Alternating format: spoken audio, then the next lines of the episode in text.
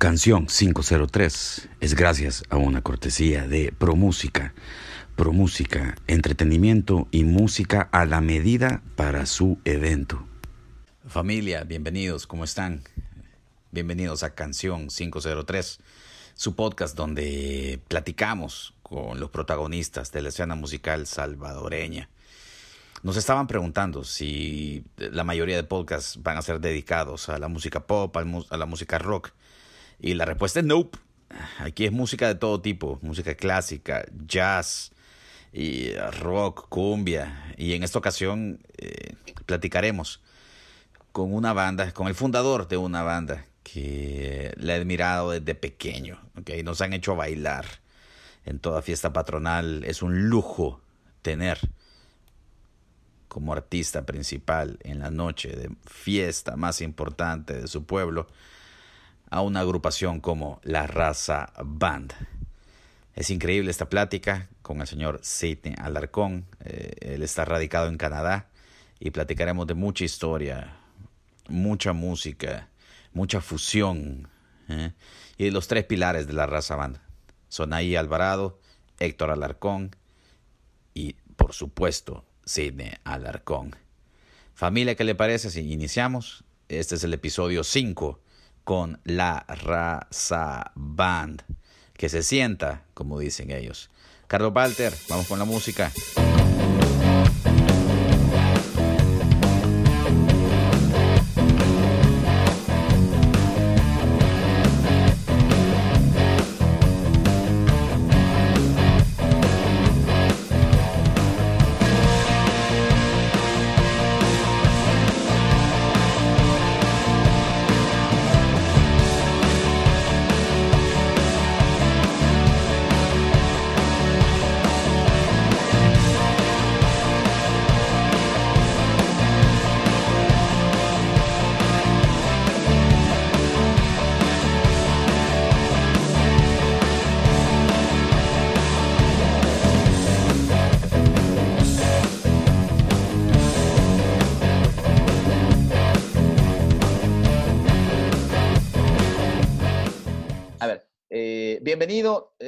Nombre completo, por favor. Eh, mi nombre es Sidney Armando Alarcón Guerra. Por favor, díganos cuál es eh, su posición, delantero central o defensa de contención, ¿cómo se llama? En Razaban. Cuéntenos. Bueno, soy el primer sax alto, pues, y director, digamos, artístico, director general dentro de Razaban. Eso. A ver, podríamos decir, Sidney, que usted es producto del sistema educativo musical de la década de los 80 en El Salvador. Podemos decir que, eh, ah, ¿cuál fue su educación musical? Claro que sí. Eh, bueno, antes de llegar a, esa etapa, digamos, de definir ya como, como una vocación, un proyecto de vida, eh, tenemos esos antecedentes de la niñez, que siempre es bueno mencionarlos porque es donde uno se forma, se forma en muchos aspectos en la vida, ¿verdad? jugando con la música, haciendo instrumentos de, de las vajillas de cocina de la mamá, con los amiguitos, viene la etapa escolar, las bandas de guerra, estudiantinas, y ahí uno va teniendo el contacto con instrumentos y, va, va, sintiendo pues aquel, aquel deseo de, de, aprender música. Eso pues lo lleva uno a, a, decir, bueno, quiero estudiar eso, porque en un momento dado yo quería ser médico. Yo decía, bueno, algún día voy a especializar en ginecología, no sé por qué. Me, me, me, llamaba la atención la cosa de los niños y todo eso, pero eh, no, la música llegó a, a mí de diferentes maneras. Estuve en el, en el seminario también en Rinaldi en aquella época y tuve varios maestros, un maestro alemán, me recuerdo, en música excelente, y fue donde empecé yo con el saxofón. Me metí al saxofón, empezando con la flauta dulce, y por ahí me fui la guitarra, la batería. Total, que, que, que me llené toda esa riqueza de, de diría yo, una, una, bendición de Dios. Y luego llega el cenar, pues, donde ya yo me defino, digo, yo quiero hacer esto. Entonces, eh, fuimos al examen de admisión y, quedamos, pues, y fueron tres años de, conocer amigos, de aprender mucha música, de, ser, de aprender a ser humilde, diría yo, porque el primer día que llegué sentí que me cayó pues, una tonelada de, gran peso, porque empecé yo a ver ya los maestros de guitarra clásica en sus cubículos, pianistas, eh, maestros de la sinfónica, entonces yo decía, bueno, aquí estoy en cero, y fue un punto de partida interesante para mí y empezar a pues, aprender formalmente ya lo que era la música. ¿Asustó un poco ese primer día? Sí, sí, porque al principio uno empieza, el profesor, usted que, que sabe, que, que, aprendió, muchos venían pues de, de escuela con el profesor privado, yo nunca tuve, yo siempre he sido más autodidacta o curioso, escuchar, preguntar, siempre fui, fui así inquieto, preguntón, diría yo, de todo y esto, ¿por qué? Y mire, entonces, eh, antes del cenar, bueno, previo a eso y dentro del cenar estuve en dos orquestas en su sonate, en la Dimensión Cero y posteriormente en Los Hermanos de Oro. Eran orquestas del departamento, pero con muy buenos músicos que estaban en las bandas de, del regimiento de M8 en su sonate y, eran buenísimos. Y yo aprendí, era el cipote, el cipote que he llegado y mira, vamos a ponerte las pilas y... Era la mascota, la mascota del grupo. Yo me sentí un pie afuera, un pie adentro, pero deseo de, aprender, o sea, era mayor. Me acuerdo que dentro de las clases del CENAR me, me tenía que ir yo a Sonsonate a los ensayos dos veces a la semana. Eh, a las, al final del día de la, de la escuela, salíamos a las 3, 4 de la tarde, Llegaba al ensayo, al siguiente día salía a las 3 de la mañana, estaba yo allá por Agape esperando el bus de Sonsonate para regresar a clases, a veces en los eventos estudiando para exámenes. Wow. Pero no importaba porque era el deseo grande pues de, de, aprender, de ser algo en la vida.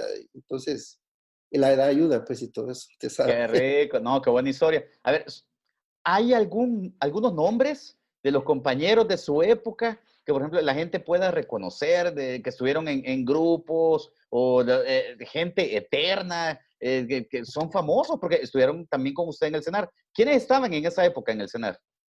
Yo, yo voy a hacer siempre, voy a, perdone por el tiempo y todo eso, pero voy a hacer remembranza a mi primer profesor de música, Jorge Castaneda, que nos motivó y él me empezó a meter ya en el ambiente, ya debemos ser mi profesional para arriba, eh, el de Huayúa, porque soy de Huayúa, entonces él, él, me empezó a motivar y de ahí, pues, los grandes maestros que tuvimos, el maestro Sevilla, el Alberto Ramos, el Francisco Castaneda, y tanta gente que, que dio su vida por, por, los estudiantes en ese momento.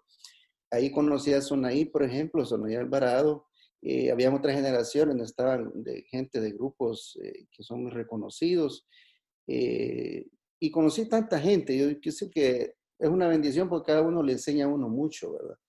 Entonces, eh, fue un, fue un mundo que se abrió para mí, conocimiento de, de personas que estaban en grandes agrupaciones y admiraban mucho a los Flores, admiraban mucho a, a, en esa época nació la San Vicente, me acuerdo, entonces admirábamos a toda aquella sección de saxofones, analizando esos arreglos y el monstruos, monstruos, monstruos. Respetables instituciones que todavía permanecen sin embargo, yo eh, siempre voy a la, como un poquito a la historia y, por ahí uno viendo la época de los 50, por ejemplo, la Orquesta Tropicana, el, Lolito Barrientos, toda esa gente que, que influyó mucho a nuestro país, iban ellos a tocar a Barranquilla, Manizales, a esa feria, y traían ese, ese beneficio de, de la cumbia y todos esos ritmos que El Salvador los adoptó y, pues fueron evolucionando ya personalizados en nuestro país. Y todo eso bañado, ¿verdad? Toda esa orquesta que yo le mencioné, hasta llegar a nosotros. ¿verdad? Entonces yo pienso que es una riqueza que, que uno aprende a través de otros, ¿verdad? En esa vivencia y convivencia con tantas personas, pues, músicos. Sí, a ver, en esa época, ¿qué maestro y cuál fue la enseñanza que lo dejó marcado. ¿Hay alguna enseñanza que nos pueda compartir? Que, por ejemplo, tal maestro le dijo tal y tal cosa, o tal vez alguna lección que usted no llegaba preparado y el profesor lo mandó de, inmediatamente. Anda a practicar, bicho. Tengo varias, tengo varias. Cuéntanos una, cuéntanos una. A ver, una que, que, pueda compartir y que la gente aprenda de, de esa enseñanza. Eh, bueno, una vez estaba yo en la, en la, en la, fue en la banda de jazz, era una banda juvenil de jazz, que empezó el maestro Francisco Castanera, posteriormente la dirigió don Beto Ramos. Pero era la sección de, de, saxofón y yo empezaba, pues yo tocaba el tenor y entonces nos ponen arreglos de Big Bang, aquellos difíciles así, toque, ¿verdad? Entonces, este, yo estaba pues ahí como, como nervioso y queriendo ubicarme en el, en, el, en, el, en el estilo y todo eso, los acentos.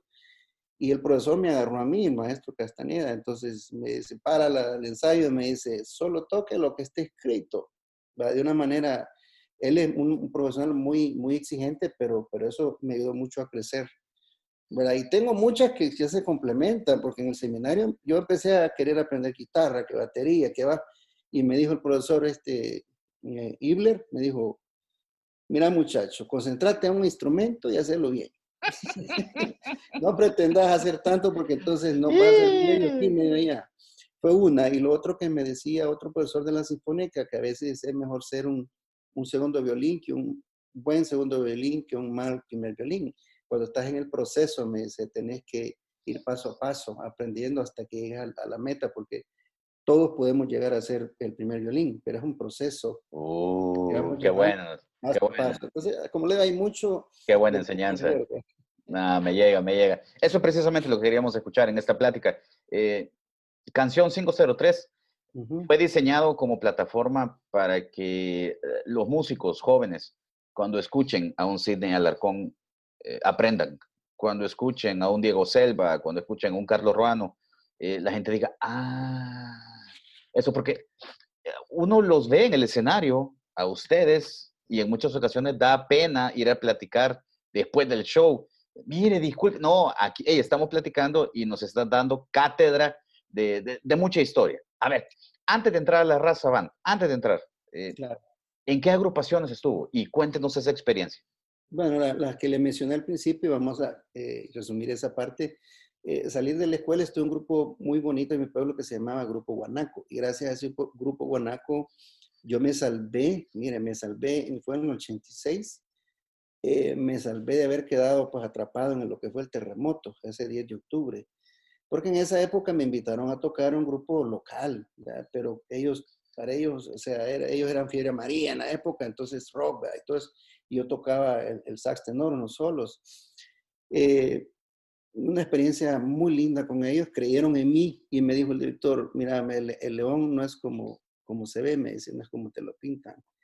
Eh, hay que enfrentar los miedos, hay que, hay que lanzarse a tocar. Y porque tenía ese temor, ¿verdad? A veces de, tirarse a tocar. Entonces fue donde empecé, luego lo que le mencionaba los hermanos de oro, la dimensión cero en su sonate, y, y posteriormente pasé al grupo Lora.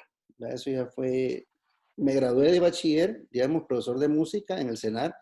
Ese mismo año ya tuve el contacto con Jose y me, me hablaron, ¿verdad? Y que por cierto fui recomendado por Sonay Alvarado. Él me recomendó y ya pues ingresé al Grupo Lora. Fueron seis años con él y después pasó Razabán. Ese es, el recorrido. ¿Qué enseñanzas le dejó Joseph? ¿Qué enseñanzas aprendió de esa época?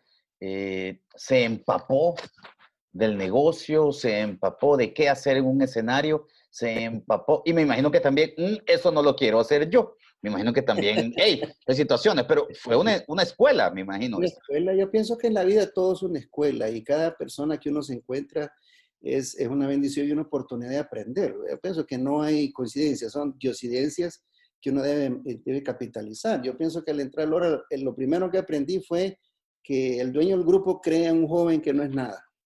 Eso es lo primero, porque cuando ya estábamos en, en el otro lado, digamos, en Raza Van, uno Ah, dice, se acuerda cómo era yo en aquella época. Y uno empieza a creer en jóvenes que nadie conoce y formarlos. Darle la oportunidad y creer en ellos. Eso es para mí una escuela grandísima. Luego de eso, eh, tener fe en los proyectos, ser creativo.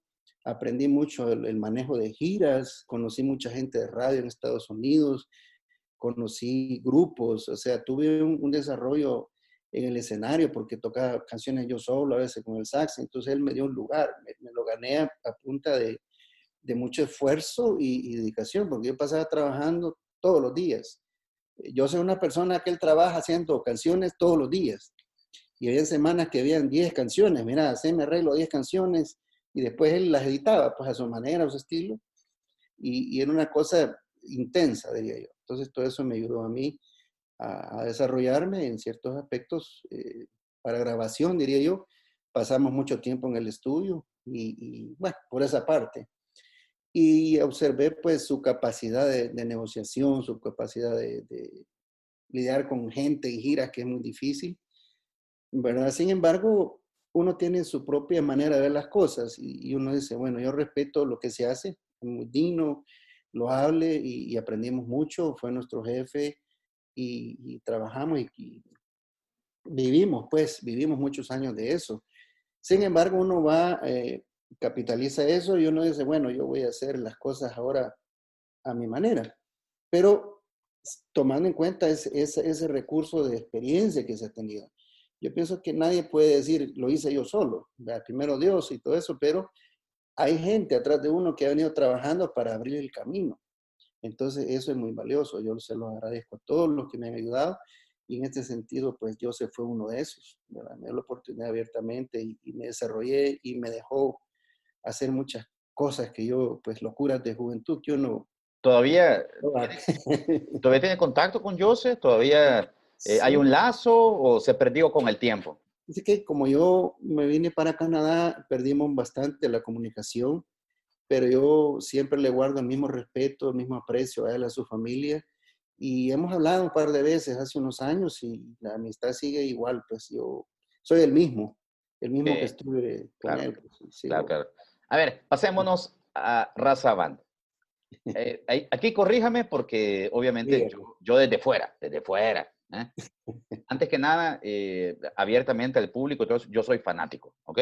Yo Igual, igualmente. Soy fanático del trabajo de los hermanos Alarcón, ¿ok? Pero a ver, corríjame. ¿Hay cuántos miembros originales hay? obviamente está Sonaí, obviamente está su hermano Héctor. Héctor. Y usted, obviamente, ¿Canjura siempre, fue con, siempre estuvo con ustedes o, o, no inició con ustedes? Canjura, Canjura llega a Raza Van eh, como a la tercera producción musical. Ah, eh, digamos, la, como la, digamos, segunda generación y media, digamos, eh, saliendo la segunda generación, entrando en la tercera, que es con ese grupo que quizás esa generación la que más se compactó. Ok, ok, ok.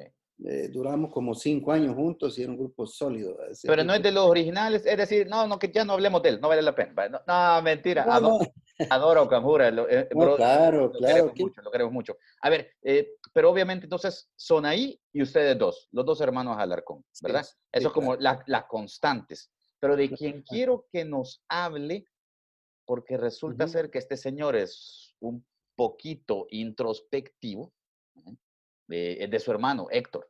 ¿Cómo se llama? Eh, platíquenos, ¿cómo es Héctor? Porque yo obviamente he compartido con él estudio de grabación, he compartido con él eh, un par de hamburguesas, he, compartido muchas cosas, pero a, pesar de eso siento que todavía no lo conozco. Entonces, háblanos de su hermano. Eh, han hecho mancuerna, obviamente se nota el amor de hermano, obviamente se nota que hay familia. Háblenos de Héctor, por favor. Bueno, eh, para hablar de Héctor, voy a hablar de mi papá eh, como, como entrada, pues, y como usted dice, Raza Van en, en, general, yo pienso que es una proyección de familia. Siempre hemos seguido esos principios y, buscando la moral, tratando de, de en los músicos eh, el, proceder positivo, ¿verdad? Como persona, humilde, respetuosa. Pero el caso de Héctor, digamos, remontándonos a los, a los años de niñez, yo pienso que él siempre me siguió los pasos, yo por ser mayor que él, siempre fue un niño muy inteligente, muy inquieto, obediente, este, y, diría yo, pues una persona de un gran corazón, una persona muy honesta, este, muy, muy, como decirle, muy original en lo que hace, es muy auténtico, tiene personalidad, Para, para como idealmente como, como músico. Y yo pienso que eso nos, nos, el amor de hermanos, la amistad que se tiene, el compartir ideas y desvelarnos pensando en hacer locura, es decir, eh, hagamos un híbrido de, esto, escuchemos música, que, fusionamos, entre todos, esos pensamientos tenemos una química muy, muy, eh, muy cerrada, pues así como también con agua son ahí, entonces había una afinidad de ideas, diría yo, entonces el caso de Héctor, eh, fuimos un complemento siempre interesante, entonces nos respetamos las ideas, porque el problema de Razamán fue en momentos que, que había mucha idea. Entonces la, la, la, el trabajo era limpiar las ideas, buscar las mejores y encauzarlas hacia un efecto positivo comercial, no astral y que dijeran, oh, suena difícil. No, la cosa es que sea, que la gente le guste, que sea agradable. Entonces con Héctor teníamos eso. Yo pienso que Héctor se convirtió en un león eh, después de que yo le digo, mira Héctor, venite a Razabán, y, él en ese momento estaba con Marito Rivera, era el batero estrella en ese momento, él creyó en mi palabra y se dejó, pues, eh, en buenos términos profesionales con Mario, a cual respetamos y admiramos mucho también. Entonces nos, nos lanzamos a este proyecto y donde Héctor ya se desarrolla libremente, libremente él, él, llega a como consolidar su estilo. Bueno, Héctor se convierte en un león donde él se, se desplaza ya de manera más libre, porque saben es eso, o sea, era una autoridad compartida. Yo, si yo no soy batero, no te puedo corregir, simplemente en términos generales sabemos lo que queremos, no trabar la, los, los, la canción, sino que enriquecerla. Bueno, entonces Héctor desarrolló un estilo muy personal, entonces así de manera muy modesta, le digo, ha influenciado a muchos jóvenes que han seguido esa línea. Yo pienso que esa es la idea. Le quería eh, preguntar, eh, ¿será que, ¿será que la gente no sabe verdaderamente el talento de Héctor? Por la personalidad de Héctor. Porque aparte de eso, escuchando la discografía de, Raza Band eh, estos últimos días, obviamente lo que manda en Raza Band es la canción. Lo primero es la canción. Eh, lo que manda es la canción y los arreglos, obviamente. Entonces, no da mucho espacio a eh, lucirse en cuanto a virtuosismos y cosas así. Entonces, yo me recuerdo, quiero contar esta historia, que yo lo que conocía de Héctor era precisamente eso. Conocía eh, lo que me decían los percusionistas de Adrenalina, la banda donde yo estaba. me decían, es que Héctor es la base Héctor es basenol, Héctor es increíble con la base. Entonces yo, ah, ok, entonces invitémoslo a, grabar una base. Sí, y sí. En eso, eh, eh, a diferencia de, de Raza Band, le puedo asegurar, en Adrenalina, lamentablemente, y también, eh, gracias a Dios, nunca planificamos nada, nunca, nunca, nunca, nunca, nunca. Entonces entrábamos, entrábamos al estudio con Jaime Méndez, entrábamos al estudio y, y a ver qué salía. En serio, así era. Eh, y unas veces, la gran mayoría, fracasábamos, pero otras salían un par de cosas bonitas. Y entonces... Oh, eh, yo he sido y soy admirador de adrenalina. Sí, entonces, teníamos chiripones, teníamos chiripones, pero una de esas veces decidimos invitar a Héctor. Y entonces, ah, entonces solo vimos que Héctor se parquea en, en el estudio, baja como 500 cosas y nos ¿y este tipo qué va a grabar? O sea, si es nada más una, una base, vea, latina, lo que le vamos a pedir, y en eso se baja como con 500 cosas, vea, lo ayudamos, vea, y todo eso. Y entonces se, setea y todo y empezamos a grabar. Al estilo adrenalina, nada más le dijimos, mire, algo así va. Y Héctor nos dijo, no, pero miren, eh, eh, yo quisiese que ustedes me... No, no, no, no, no. Aquí en Adrenalina nosotros no le decimos a nadie qué hacer. Aquí usted solo toque lo que le salga. Y es espontáneo. Exacto, exacto, porque esa era nuestra estrategia. Nuestra estrategia era a ver qué sale. Como te digo, lamentablemente y gracias a Dios. y viene su hermano y graba una astralidad de canción, de percusión, que hasta la fecha para mí es orgullo. Hace como, creo que un mes, posteé para el cumpleaños de Héctor, era el cumpleaños de Héctor y yo puse la grabación de esa canción que se llama Basta Bastarda.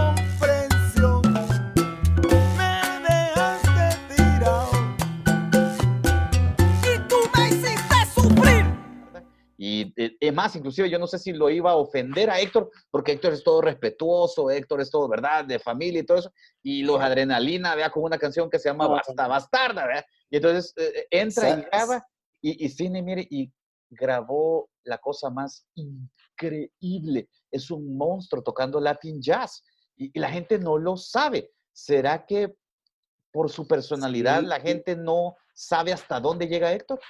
Yo pienso que sí, yo pienso que a través de las grabaciones se ha ido eso desmembrando en él, pero digamos, eh, Francisco Castaneda, por ejemplo, dentro del proceso Razabán nos invitó a la Big Bang El Salvador Jazz Big Band, donde estuvimos, ¿qué? Cuatro cinco años, tres, cuatro años, por ahí. Entonces, en esos conciertos en el Teatro Presidente se lucía mucho en solos de timbal, congas, obviamente agregado a todo ese elenco de grandes músicos, pero entonces ese fue otro, otra manera que él se fue desarrollando, al igual que Cosecha Latina, por ejemplo, con Hermano Romero, que siempre ha tenido pues, selección de, de, música y un nivel muy, muy, diría yo, elevado. Grandísima. Entonces ahí participó Héctor, pues estaba yo son ahí, pero también Héctor y con Carlito, él, se desarrollaron, estaba Henry Marroquín y toda, toda esa gente, y es que él se fue desarrollando en eso el primer profesor que él tuvo fue Joel Castaneda y después fue Juancito Flamenco, en el proceso que, Héctor ha tenido. Entonces, le digo esto porque para Héctor y para mí, en el fondo, nosotros nos, gusta el rock. Parece irónico que, andemos en, lo tropical, pero nos gusta mucho el pop, el rock y la fusión. Y parece irónico y a mí me encanta lo tropical. Entonces, por eso, ya vio, es, mutuo, es mutuo. Mire, algún día, algún día voy a hacer obviamente el podcast con Héctor eh, y obviamente algún día voy a hacer el podcast con, con Sonaí, pero sí, quisiera que me diera un par de palabras de Sonaí, Alvarado, por favor, como se me esté. Cuéntanos, ¿es su hermano, es su brother? Eh, ¿Quién es Sonaí para usted? Eh, cuéntanos un poquito. Bueno, hablar de Sonaí es hablar de una historia larga, pues yo lo conocí a él en el departamento de música, fue quizá la primera persona que vi antes de entrar al, al primer día de clases, en un chalet que hay en el Parque San José, eh, llegó él con unos lentes que estaban de moda así para arriba, todo eso, y desde el primer Elegante, día, siempre coqueto, siempre coqueto. Eh. Desde, ese primer día yo sentí una química con él de amistad, ¿verdad? Obviamente él venía ya con un desarrollo de profesor privado, él me contaba por su abuelo y su papá, pero en esa época él estaba ya eh, con Lito Paredes, parece ya tocaba una orquesta formal. Entonces nosotros le hacíamos rueda en la escuela, él se ponía a tocar, pero él era, siempre fue una persona muy humilde. Entonces todos impresionando con la trompeta y él a un ladito. Entonces cuando tocaba él nos dejaba con la boca abierta porque ya tocaba temas bien difíciles. Él leía ya partitura, tenía un rodaje ya profesional. Entonces siempre fue admirado, fue respetado y, y querido por todos los compañeros. Llegaba desvelado a las clases, y todos le, le, echábamos la mano con los maestros y todo eso porque él se daba a querer, fue una persona de buen corazón eh, que siempre trataba de ayudar a las personas, siempre muy amable. Eh, si, si, alguien no había comido, pues él veía cómo hacía y nos, nos invitaba a comer, nos, nos rebuscábamos, porque en una época... Es que él ya ganaba, él ya, ya era músico pagado, entonces ya ganaba. Era antes de vez en cuando íbamos a comer por ahí, nos invitaba, pues sí, con pena y todo, pero íbamos pues, pues se sabe. Por supuesto. pero siempre fue, lo que quiero destacar que siempre él, él, da, pues, y da, da, al amigo, él no, no, puede ver a alguien que, que, ande mal, sino que le ayuda. Entonces, wow. es una característica que, que Van pues vino a, a compaginar mucho. Entonces, y, y, aparte de eso, la, la, la inquietud de hacer algo, algo diferente, hagamos algo nuevo, hagamos algo que... Entonces, como que todas las mismas ideas se fueron conectando corríjame, pero si está hablando de comida, ahí en, el conservatorio, ¿eran los hot dogs el paso o ya no era por ahí? En el dice que le voy, a hacer, le voy, a hacer, algo bien privado. Eh, a, ver, a ver, a ver, a ver. Dice que personalmente yo con mis compañeros en los cubículos, lo que hacíamos, porque el dinero no alcanzaba, pues en aquella época era, era precario, pues caminábamos en lugar de ir en bus, porque no, para ahorrar. Fíjese que en el cielo del cubículo yo guardaba con otros compañeros un bote de mayonesa, pero así, grande. Y todos los días íbamos a decir, vamos al pollo campé, vamos. Íbamos, al, al, íbamos a los canastos a comprar francés. Pan. Y, y, nos íbamos a encerrar a comer pan con, con, mayonesa. Pues eso era cuando se podía comprar pan. Y cuando no, no, no comíamos. Porque no había. y, y, nos daba, nos daba como decir, cosas pedirle papá, pedirle, mire, dame, porque uno no puede trabajar, está estudiando y viene del interior porque ya hay que pagar donde vivir. Entonces, todas esas cosas eh, eh, dan una, como si una base sólida en uno, de que después cuando uno crece dice, bueno, ya he vivido tanto, entonces uno valora. Qué orgullo. Valora el trabajo, valora cuando uno le ah. dice, vas a ganar 50 colones a qué época, un evento. Eso es lo que yo ganaba, cuando ganaba mucho. Entonces, son experiencias que, que, marcan. Entonces, dentro de eso andaba por ahí Sonay, el que ya trabajaba, y, de vez en cuando íbamos a, lugarcitos por allá a comer y todos felices. Es un abrazo, un abrazo al, al sonaí, al trompeta de, de Razaban. A ver, comencemos con Razaban. Razaban, inicios. Eh, ¿qué fue lo más difícil? Ya ahorita en retrospectiva, eh, más de 20 años, contanos, ¿qué fue eh, lo más difícil del inicio? Lo más, lo más difícil del inicio. Yo pienso que hacerle entender a la gente qué es lo, qué es lo que se quería. Yo pienso que de momento yo empecé con la iniciativa, valga la, la redundancia, pero siendo honestos, yo tenía pues esa idea de hacer algo diferente, algo que, que rompiera los esquemas, que decir, no vamos a seguir el formato de los hermanos Flores ni Marito porque ya están hechos, o sea, la gente ya los conoce, pero un estudio de mercado así informal que, que, se empezó a hacer, hasta cómo la gente baila, por qué el acento el bajo, dónde va lo otro. Entonces, eh, eh, invité pues a Sonaí, que él vivía en esa época, ya, vivía en Houston. Entonces nos veíamos y dice, mira, yo tengo esta idea que, que, que entrarle, mira, entonces se, se, entusiasmó y me dijo, sí, me dijo, démosle, entonces ya es tiempo que hagamos algo. Obviamente la base de todo siempre es la amistad, ¿verdad? Entonces, creer en los sueños nuevos, yo pienso que es el, el paso difícil de muchos. Eh, es decir, abrir camino nuevo, porque darle al camino que está hecho y abierto, pienso que es fácil. Pero ese ese desafío, es decir, voy con algo nuevo, un sonido nuevo. Diferenciarse. Eh, diferenciarse en el sonido, funciones de la armonía, como se usaba, los mamos diferentes, eh, flauta con barítono, soprano por allá. Entonces, todos esos detalles y rítmicamente también, Entonces, eh, consolidar un híbrido de tantas fusiones, yo pienso que en, principio eh, fue difícil llegar como a, compenetrar bien ese concepto. Eh, podemos, decir, podemos decir, Sidney, que el hilo conductor en toda la carrera de Raza Band, corríjame por favor, es la fusión, es la fusión tropical. Es decir, que lo tropical, pero le mete, en este último disco hay flamenco, hay norteño, hay reggaetón, hay de, hay de todo. Entonces, eh, podemos decir que eso es el hilo conductor de Raza Band, es lo tropical confusión. Yo diría que el hilo conductor de Raza Band es la evolución. Yo pienso que como, como artistas, músicos, eh, decir, alguien dijo, lo más estable del universo es el cambio. Yo pienso que un grupo no me puede quedar estancado. Vamos a pasar 20 años haciendo lo mismo. Entonces yo pienso que no es justo, no es justo porque el, el ser humano evoluciona, aprende, madura. Entonces hoy el reflejo está en el último disco Rosaban, que es más sobrio, hay más riqueza, hay, hay, un colchón armónico más sólido, eh, es decir, hay más madurez en el disco. Entonces yo pienso que eso refleja cómo uno está. el, disco, la música, más ese, ese, disco es un camión. Ya vamos a hablar del disco, ¿ok? No se preocupe porque ese disco es un camión. A ver, eh, Sidney, ¿usted recuerda ese momento en el que se dio cuenta que a la gente le empezaba a gustar la raza banda. ¿Se acuerda de ese momento en el que sonó, una canción y, un par de bichas ¡ah! gritaron y, usted dijo, hey, ¿qué pasa? ¿Se acuerda de ese momento? Sí, muchos momentos lindos.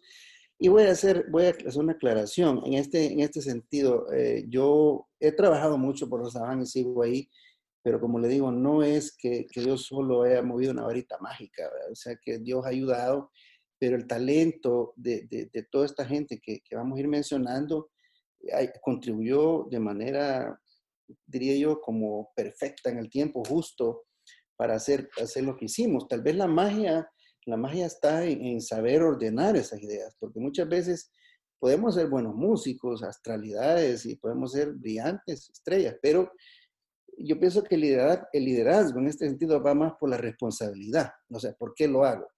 Ah, porque queremos eh, transmitir cultura, queremos dejar huella, queremos que la gente disfrute.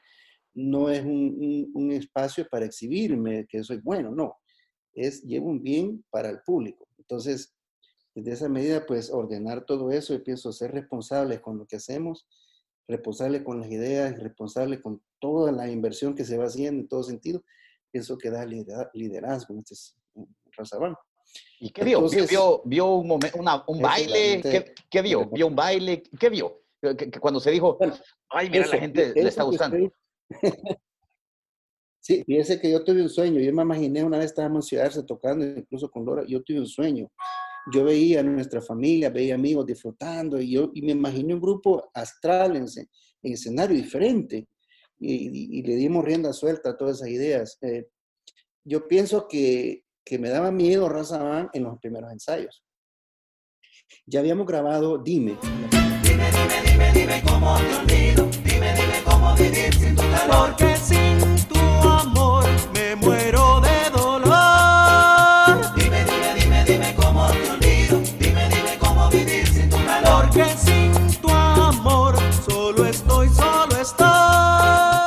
canción Dime eh, se grabó sin músicos, o sea, no teníamos a nadie más que los fundadores, pues estaba Héctor, estaba Avo, estaba Sonadito bien en Houston, y su servidor, invitamos a gente, imagino que en ese momento estaba el bajista de la San Vicente, llegó un Chipito Portillo a grabar trompetas, eh, Carlos Majano, muchacho, eh, y Manuel Gómez que grabó la voz. Entonces, nosotros queríamos ya lanzar, lanzar la canción y a ver qué pasaba. O sea, si esta canción camina, pues vamos a, a continuar empujando la pelota a ver hasta dónde llega. Eh, la canción empezó a figurar en las listas de radio, en la, me acuerdo en la cadena de oro, fue que nos apoyaron muchísimo al principio, entonces empezó a figurar en la lista de, audiencia y sin esperarlo, pero entonces ya dijimos, bueno, esta cosa puede funcionar, entonces empezamos a convocar los músicos y eso sí me daba miedo porque ya el ensayo había mucha creatividad y se sentía un sabor un sabor que todo amalgaba bien, ¿verdad? Se sentía algo, algo... Magia, se sentía magia. Eso, que usted disfruta. O sea, no solo tocar apretado, tocar sólido, sino que había, había eso, como ese, algo, había algo, un no sé qué, dice alguien, pero había algo que, un vaivén que se sentía sabroso, entonces daban había Swing, había swing, eh, entonces, eh, eso me daba miedo. Yo, ¿cómo vamos a hacer? Decía, con todo este potencial. Había que encauzarlo de la mejor manera para que quedara bien, bien ubicado pues, en el público salvadoreño. Pero eso, eso, eso fue, la, la radio empezó. La radio. Y nos empezaron a apoyar todas las radios. Y después vino a agarrar la onda Lupe y fue más. Y entonces dijimos, esta cosa. Por cuestión de, por cuestión de tiempo, obviamente tenemos poco tiempo, pero quisiera platicar de dos fenómenos. Y el primero de los fenómenos, eh, agarra la onda Lupe. Agarra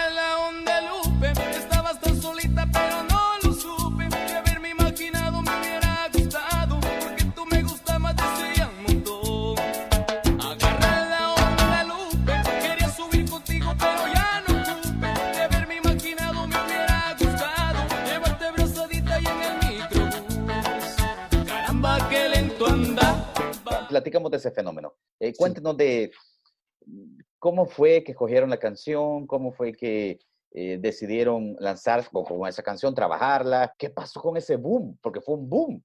Entonces, eh, ¿los asustó? ¿Supieron manejarlo? ¿No supieron manejarlo? ¿Pudieron haberlo aprovechado más? O, cuéntenos de esa época. Fíjense que la canción la teníamos escondidita al principio, estaba grabada y todo eso, con el feeling y todo eso pero la teníamos escondida hasta que decidimos hacer el video y, llevarla ya de manera eh, correcta pues a la radio, o sea, promocionarla. Ese tema, eh, como, como muchos en el primer disco, son adaptaciones. Muchas veces no, nos, nos, confundimos en ese término de cover, ¿verdad? porque nosotros en Raza Van, eh, es decir, bueno, ahí está un vestido, bueno, quitémosle al maniquí el vestido y ocupemos el mismo color y hagámosle un vestido más bonito a nuestra manera de ver. Entonces yo así lo veo. Entonces hicimos un arreglo diferente, como, como muchas canciones en ese disco. Entonces La Luz, pero no, eso fue un tema que yo escogí en Estados Unidos, eh, viajando, como decía al principio.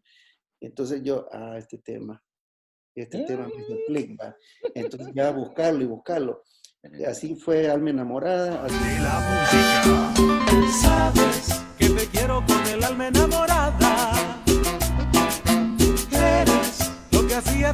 tiempo yo esperaba. Tienes el encanto que me hace perder la calma. Sabes que te quiero con el alma enamorada. Así fue barato.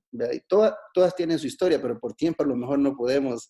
son historias bien bonitas, como cada canción yo la logré escoger y buscar, ¿verdad? ¿Se acuerdan en qué ciudad estaba Estados Unidos cuando cuando escuchó Agarra la onda Lupe. Venimos de un evento en la madrugada y la escuchamos en la radio. Entonces eh, dijeron, hey, esa canción, va. Yo me hice loco, yo no dije nada. No sé, le dije yo, no sé, No me suena, no me suena. Pero en otra discoteca escuchamos otra y, la agarraron el grupo, la agarró el grupo, entonces eh, estaba en Lora, entonces ay, me sentí triste y le dije a un locutor que estaba presentando el grupo, entonces, ¿y qué te pasa? Me, ah, es que yo tengo un proyecto, le y, y, la canción se me gustaba, pero se va a grabar acá, le digo, ah, no te, no te preocupes, me dijo, estamos en, en Texas vamos a la radio, me dijo, escoge lo que querrás. Mire, y hemos amanecido como a las 10 de la mañana. Empezamos tipo 3, eh, a ver, disco por disco, estilos, y mira este, mira este. casi llegamos al mediodía, pues, escogiendo canciones, ahí escogí barato. No, y por favor, que la gente recuerde que no había internet, no había YouTube, no había, no había Spotify, no había Deezer, no había nada. Entonces, la única manera de conocer música era eh, teniendo la experiencia de escucharla. Sí, correcto. Entonces, a esas canciones ya con, con Agua Héctor, pues, y pues son ahí, decimos esos arreglos, porque eran canciones bien sencillas, bien básicas, la verdad, básicas, pero había que enriquecerlas, había que darles la personalidad y, ponerles lo necesario. No, por supuesto. y, el, y el segundo fenómeno, que ya empezó a platicar de él, obviamente, es, es barato. A, mí me preguntan, eh, Moisés, ¿y cuál es tu canción favorita? ¿Verdad? De, la música salvadoreña. Mire, yo no sé si es mi canción favorita, pero la canción que me alegra el alma es la interpretación de Raza de Barato. Esa canción a mí me levanta el espíritu, eh, me pone alegre, eh, y, eso que la letra es tristeza total. Pero, pero no sé, a, mí me, a mí me levanta el espíritu y hay gente que escoge hacer nuestro universo, hay gente que escoge Volvi solo, hay gente que escoge eh, la interpretación de la bala, de los hermanos Flores. Para mí es barato, para mí es barato, no sé por qué, no sé por qué. Entonces, y la gente no me entiende, no me entiende, pero para mí fue un fenómeno. A ver, cuéntenos de esa canción, platíquenos de esa época. Eh, ya nos dijo que en Texas fue con un DJ escuchando canciones y todo eso. ¿Y cómo fue el recibimiento de la gente? Porque en la radio fue un gol. Pues esa canción eh, a mí me gustaba, eh, me hizo clic desde que la escuché. Se le hizo el arreglo y con algo comentando y Héctor, hagámosle un mambo con el soprano, hagámosle algo aquí que tenga, no sé, eh, como características que, que marquen a la gente y le guste, ¿verdad? Le guste de primera oída. Entonces se hizo la canción, se tenía, pues se lanzó, bueno, Dime, La Lupe, Alma Enamorada, y posteriormente ya como a medio año, en el 93, eh, tiramos Barato, que fue desde el primer momento un éxito. Y vino a reconfirmarse con el video. Barato, yo vendo un corazón barato, porque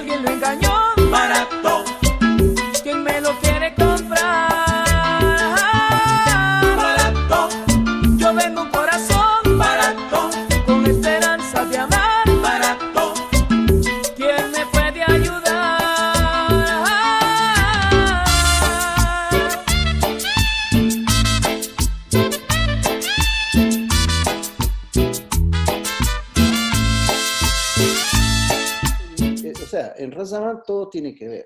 La, gente piensa que el concepto es solo una canción o, mm, o, solo el video, sino que es todo. Es la escenografía, el uniforme, el color que usamos en el, logo, es, es, el mensaje del video. Entonces, todas, ese, es, todas esas cosas ayudan a la canción. En ese momento el video fue como la consolidación, digamos, de ese tema porque la gente le, le, le, gustó ver el, muchacho pobrecito, el despreciado, víctima de la sociedad, que lo hacen a un lado, no puede aspirar a una novia que tenga dinero. así son ellas, así son ellas, Sidney, así son, así son ellas.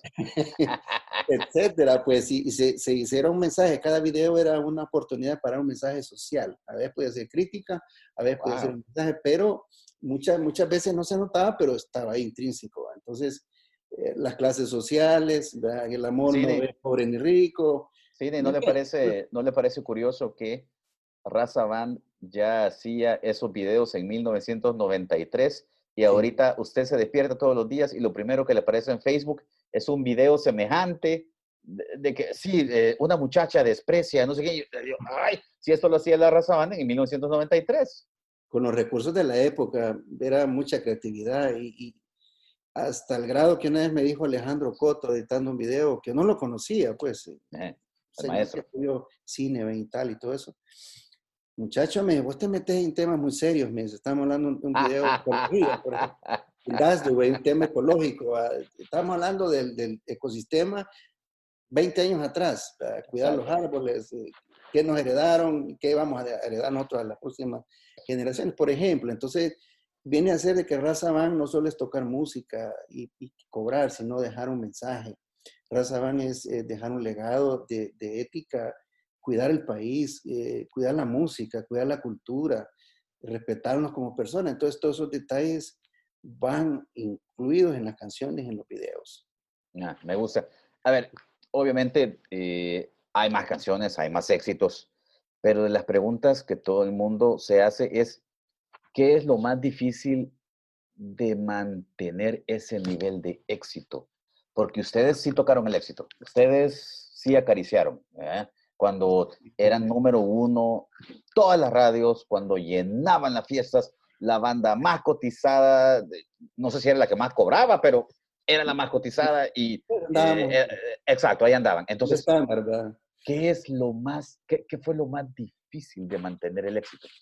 Yo, yo digo que eh, la parte humana es, es difícil visto desde esta perspectiva porque, es decir, cuando la persona joven pues no tiene tal vez la experiencia en la vida, o a veces no ha tenido pasos duros como lo que estábamos hablando, que nos ayudan a ser humildes, nos ayudan a valorar, etcétera, este, te llega el exceso, te llega el aplauso, te llega el dinero, te llega el reconocimiento. Entonces, yo pienso que esa parte es difícil de manejarla porque el producto son personas. Entonces ahí se vuelve complicado en cómo uno debe de siempre tener los pies sobre la tierra, siempre ser agradecido, siempre saludar a las personas, siempre agradecerle a Dios en cada evento eh, por el trabajo, etc. Entonces yo pienso que es la parte más difícil en ese sentido humano tuvimos el privilegio de contar con gente maravillosa siempre, en cada generación. Pero en, a nivel, digamos, a nivel ya externo, digamos, eh, es difícil porque, digamos, a un, nivel, digamos, de barato, o sea, competir con barato está difícil, eh, es difícil. Entonces teníamos que seguir buscando canciones que fueran adecuadas y a la vez evolucionáramos el grupo. Entonces yo pienso que hemos seguido creyendo en nuestras ideas, creyendo en la evolución, creyendo en, en temas nuevos. Y que la gente dice, ¿y por qué no sacaron otra como que, como que si fuera barato, otra igualita? Y no saben que... Eh, pro y contra eso, ¿verdad? Ajá, como, como artista, como artista eso puede ser la tumba, puede ser el cementerio mismo, porque la gente, ay, son lo mismo, no, no, pues, no. No es como barato ese. Ah, exacto, ajá. Entonces es muy interesante eso. A ver, si eh, avanzando, eh, revisando los servicios de streaming, el Spotify, el Apple Music y todo eso, eh, me encontré que hay diferencias. Está la Raza Band y este nuevo disco que se llama Raza Band. Entonces, del material que se llama La Raza Band, que vi de que la disquera se llama Music Art, hay tres discos, hay tres discos. Hay uno de éxitos y hay dos más. Eh, como el acero y está el puente, creo. Exacto, son tres discos los que están allá tal vez nos pudieras contar un poquito de, de, esa situación con, con Music Art, eh, que ellos, ahí están los discos. Y aparte de eso, pero lo más importante, eh, ¿qué le recomendarías a la audiencia de Canción 503? Eh, mire, le recomiendo tal canción de tal disco porque le va a encantar, le va a gustar. Obviamente ustedes grabaron más discos, obviamente ustedes grabaron más canciones y todo eso, pero esos son los tres discos que están en streaming. me imagino que hay situaciones legales, situaciones de derechos de autor, muchas cosas. Pero sí, em, cuéntele por favor a la audiencia de Canción 503 eh, cuál es la situación con respecto a que están esos tres discos, pero ahorita ya hay eh, una producción que se llama Raza Band y es el nuevo material. Sí, bueno, desde el momento que iniciamos con Rompiendo Esquemas, ese se hizo pues con Audio Mágico, con Oscar Mejía, eh, distribuido por Emifono en Estados Unidos. Eh, pues era la producción para ellos. Nosotros eh, trabajamos por, por, por, discos y bueno, fue una etapa de aprendizaje. Yo pienso que nos, que nos queda agradecerles por la oportunidad, pero eh, fuimos avanzando, estuvimos con Salvavisión, hicimos otros, otros discos y después hicimos... ¿Dónde están esos discos? ¿Se, pueden conseguir con Tony Fernández, o, no se pueden conseguir esos discos? Sí, están, están, yo creo que sí están discos físicos y todavía hay discos en las plataformas que ellos los han subido. Eh, entonces están ahí eh, ya los, los que vienen, los que tú decías, con, Tony Fernández, esos últimos tres. Eh, hicimos un disco en vivo también, me recuerdo. Bueno, la cosa es que están ahí, yo pienso que cada disco tiene, tiene un potencial, tiene un mensaje, tiene canciones originales, adaptaciones. Yo pienso que en su momento para nosotros era el mejor disco. Entonces, el, nuevo, el nuevo niño, entonces hay que hacerlo crecer y siempre son como en este caso tenemos nueve hijos, son nueve producciones que todas las queremos por, por, por, lo que son, ¿verdad? Porque es producto que hemos hecho con nuestras manos, nuestra creatividad, sacrificio, horas de grabación, preparación, promoción, llegar a Despierta América con, con canciones grabadas en estos discos. Raza Band, hagan ustedes también, Menea desde El Salvador. La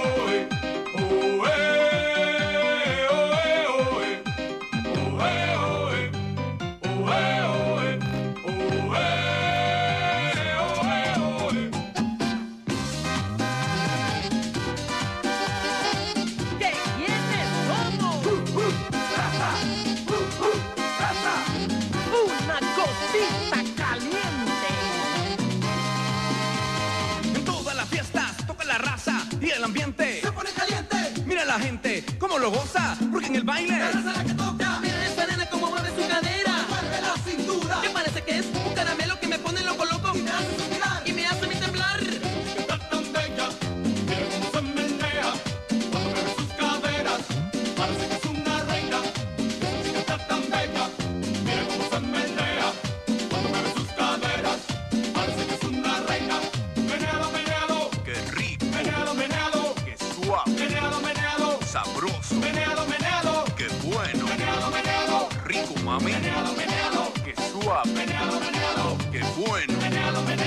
Sabroso. Fue un, fue un éxito. Llegar a, Italia, llegar a Italia y ganar en el concurso latino el primer lugar ante ocho países latinoamericanos para, fue un orgullo. Fue una canción de Héctor, por cierto, un merengue, menéalo. Ganamos un premio ya. Entonces, cada, cada disco ha tenido lo suyo, nos ha marcado llegamos a la madurez en esta situación cuando me vengo a Canadá, el, el, grupo tiene una pausa, entonces eh, pasan situaciones familiares, personales eh, con mi esposa, eh, bueno, pasó esa etapa difícil de mi vida y, decido yo otra vez, mis hijas ya crecen un poco y decido yo alzar mis alas otra vez a lo mío, a mi vocación, entonces la gente nos decía, ¿por qué no la rezaban? Entonces decidí yo empezar a grabar de una en una, hace cuatro años casi.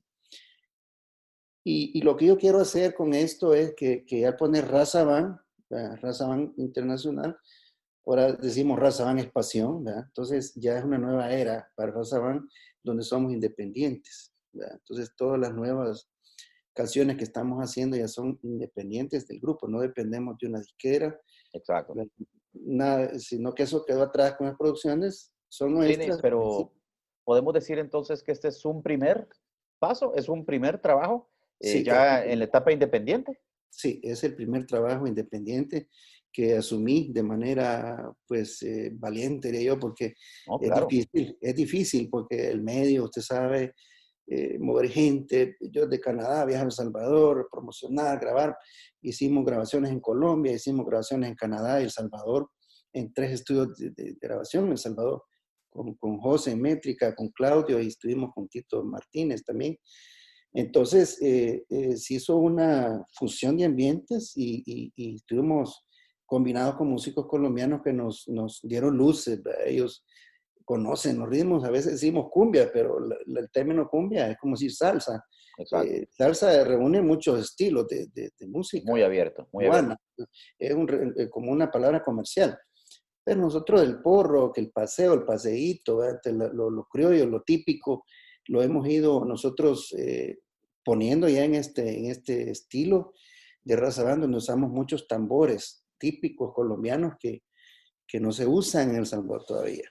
No se usan. Entonces, raza banda... Ahí es donde volvemos a la evolución y a la fusión. Eso. Que son como las dos palabras. va a tener un set de tambores, la tambora típica colombiana, El Llamador, entonces ya es, es ese más Uy, afro. ¿verdad? Mi niño feliz, mi niño feliz. A ver, Entonces, Cine, ahí- Cine, platiquemos ya de, platiquemos ya de, de Renacer, ¿ok? El disco Renacer. Me encantó esta mezcla entre lo moderno y lo atrevido con lo tradicional. Me Sí. encantó esa mezcla, me encantó. Porque obviamente eh, hay tintes de 2020, pero también se siente 1950 Sí. en, el, en el mismo disco. Entonces, Sí. ¿cómo fue la planificación artística de, de este disco, de este proyecto? Eh, en este mismo disco tenemos mixes de éxitos, ahí están todos los éxitos de, de Ujú. Raza Band. Me imagino que es para, eh, siempre con el sentido de que, no, pues sí, para que en la fiesta la gente pongan el disco, vea, y, y, y tengan 15 minutos seguidos para bailar, vea, y, entonces, Correcto. obviamente, ¿verdad? Entonces, para eso, es el, para eso es el disco. Y, pero también hay un objetivo secreto, Cine, que es que la gente recuerde quién es. Sí, yo pienso que, que el título Renacer con la, con la A, pues así como destacada, que es el se hizo en el, en el logo del disco. eh, Renacer es eso, es, es, es como la de Fénix, ¿verdad? Raza Band siempre ha sido levantarse de la ceniza, a través de, de ideas nuevas, llenos de esperanza y, seguros de que, de que Dios nos va a ayudar en lo que, que están pensando. Entonces, este disco es, es el interior de Raza Band, como, como siempre hemos dicho, cada título del disco representa lo que vivimos, pero más que raza van es el pueblo salvadoreño. Yo pienso que, decir raza es decir nuestro linaje, nuestra gente trabajadora, entonces que hace con pasión todo, o sea, trabaja el taxista, el médico, el peluquero, el que sea. Perdón. Entonces, este, Raza Van renace con, con su público, o sea, entramos a una nueva era hoy pues se le suma la pandemia y tantas tragedias que tenemos que superar renaciendo en nosotros mismos, siendo mejores personas en lo que hagamos, en la vocación que Dios nos permita. Entonces, la planificación del disco, como te decía, viene de hace cuatro años y, y la idea siempre es innovar.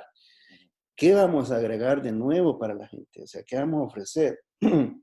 la idea siempre es mantener la esencia. La gente dice que han perdido o que no es lo mismo, porque no vamos a estar, para ser barato, eh, decir, mejor dejémosla como está. No le hagamos nada porque es una canción que si la hacemos cumbia de nuevo la vamos a arruinar. Ya está. Y quedó Y ya bonita. está bien grabada, ya está, ya Este, está bien grabada. Sería, sería quizás, no sé, un irrespeto a lo que nosotros mismos hicimos. Entonces dijimos, refresquemos esta canción en otro estilo, por ejemplo. Y de ahí se hizo salsa, por eso se hizo salsa. Se hizo salsa y, y no es primera salsa, perdone. No, dele, dele. Es primera salsa que grabamos, ya habíamos hecho varias salsas en otros discos, pero Claro. en, esta, en esta producción dijimos, bueno, hagamos barato en salsa, eh, eh, démosle ¿Quién, ese- quién hace orquestaciones? ¿Quién hace los arreglos? Eh, eh, ¿Quiénes graban el disco? Platíqueme de lo técnico. ¿Quién? bueno, Ajá, de- de- pa- para, toda la gente que, que le encanta ya las cosas técnicas, ahorita en estos dorados tiempos que no está el LP donde uno puede leer, ah, tal persona hizo la red. No, aquí, para eso está canción 503. Cuéntenos, tiene orquestación y todo eso. Claro, nos va a ser muy honesto en esto porque nosotros nos dejamos guiar por el que sabe. Entonces, si yo voy a buscar, eh, decir, una asesoría en Colombia en cuanto a técnica de estudio, grabación, queremos un sonido así y queremos esta, incursionar en este tipo de percusión típica. Entonces, entonces hay que ir a Cartagena, hay que ir por allá. Entonces, eh, ellos nos asesoran, pero si yo vengo y, y digo, bueno, entonces sí, lo asesoro, pero lo voy a hacer a mi manera, entonces no tiene sentido nosotros nos dejamos guiar por esta gente y la cabeza de todo en, en aspecto de, de nuestros amigos colombianos se llama André Gómez. Es un, es un musicazo que toca con la sinfónica, grupos de jazz y grupos de salsa de primer nivel, un arreglista, un productor, caballo, o sea, es, es un muchacho y, y, y me gustó porque tuvimos una afinidad de amistad y madurez en cuanto a lo que se quiere. Me dicen, yo le digo, ¿qué querés? Me dicen, yo quiero canciones agradables que la gente pueda disfrutar. No voy a, no voy a hacer canciones para los músicos, porque re- realmente no, Raza no graba para músicos, No, graba, graba para el pueblo, para la gente. Entonces compaginamos con él porque me dice, esa es mi mentalidad.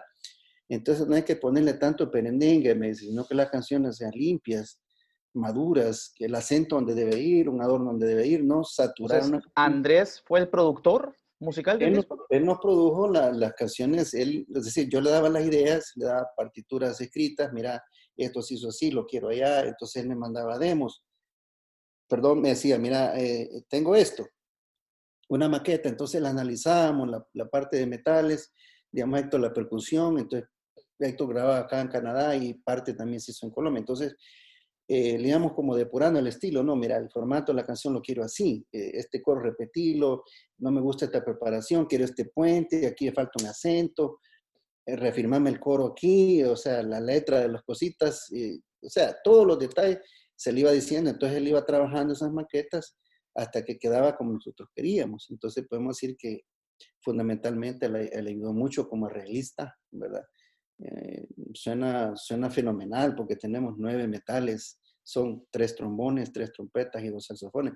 Es una cuerda grande que se siente pesada. Tiene, suena a camión, ¿ok? Suena a tráiler, suena a tráiler. A ver, también te quería preguntar, obviamente los gritos de batalla de siempre han sido la raza, ¿ok? O sea, la gente conoce eso y también que se sienta, siempre. Pero en este disco Sí. también Sí, se sí, grita, ta- también se grita Sidney Alarcón, también. Eh, eh, eh, a ver, no, no quiero, no quiero ser psicoanalista, no quiero ser psicoanalista, ¿verdad? No, Pero- pero, Pero te tengo que preguntar, te tengo que preguntar porque la gente va a notar la diferencia. Antes era la raza, ahora sigue siendo la raza, pero también se grita Sidney Alarcón y en el grito de batalla. Hay un mensaje oculto o, o es bien abierto, pues, de que, sí, hey, miren, sí, raza van es la familia Alarcón. Sí, sí, sí. capaz antes ustedes, y ahí sí corríjanme, ¿verdad? Tal Ujú. vez tanto Héctor como usted eh, no disfrutaban tanto de la delantera, no disfrutaban tanto de estar con la luz brillándoles y ahorita es al revés y dicen, "Sh, ey, no saben qué, sí, soy Sidney Alarcón y sí, la raza van soy yo. Ah, ¿es eso? ¿Es eso o me equivoco? Eh, fíjense que sí, de cierta manera sí, porque vamos, vamos, siempre me gusta ser honesto en lo que digo y trato de ser prudente en cómo decirlo. Yo nunca he sido una persona que, de hecho, en mis cumpleaños me gusta ser el centro de atención. Soy así, eh, naturalmente. El inicio de, de, de siempre estuvo tras bambalinas. Éramos, éramos el equipo creativo, pero siempre detrásito, detrásito, eh, hace esto, graba esto, párate así, vestite así, esto no lo hagas, esto es grabación de punta a punta, pero siempre estuvimos atrás y a veces la gente necesita saber eh, realmente liderazgo dónde está, porque a veces hay personas que perduran y hay personas transitorias en agrupaciones, y no solo en Raza Band, es en todo el mundo.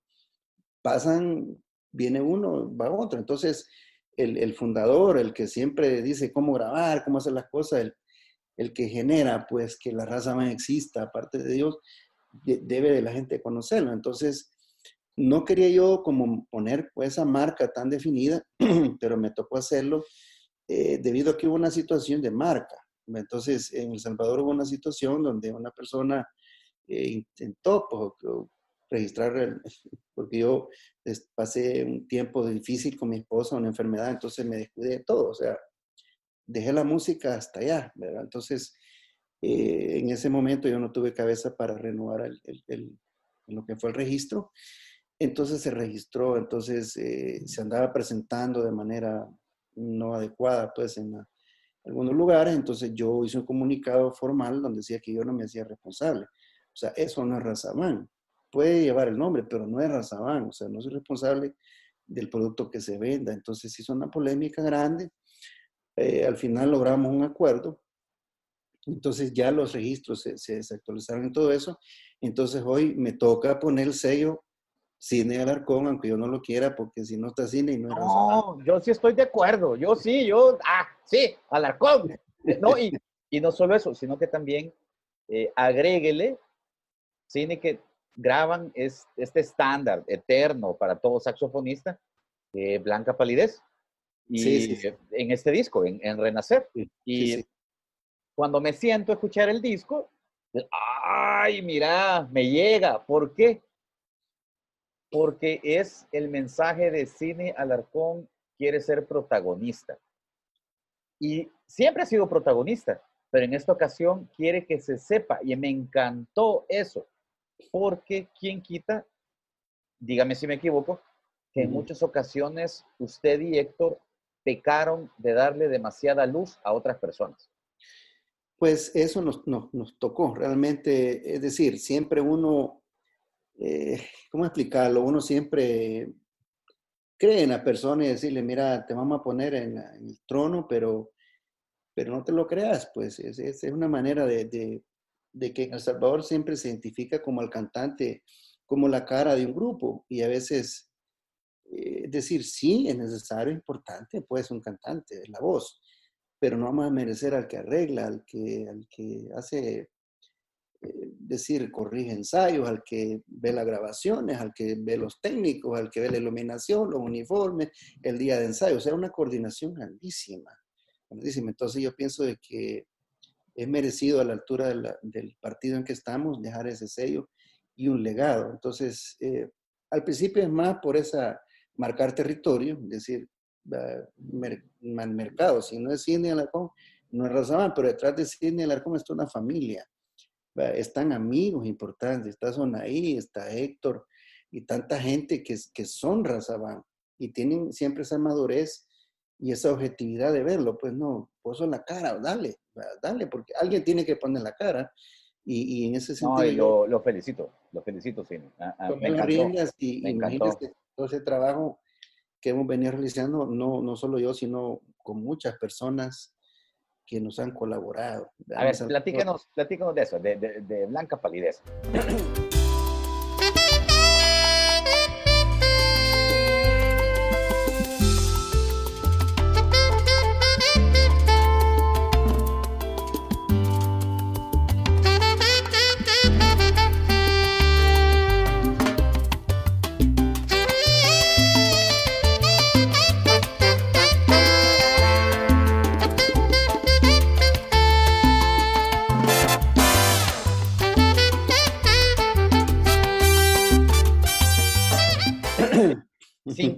años después que sale la canción, sigue siendo esta canción eh, que se toca en, un, en una boda, en un bautizo, en un velorio, en lo que sea, ya le he y- tocado. y se, y se luce el saxofonista y es como una tarjeta de presentación de la típica de que, mire, y usted se puede tocar eh, Blanca, sí, sí puedo, y ya la tocan y ¡ah! El héroe. Eh, ¿Por qué le gusta esa canción tanto?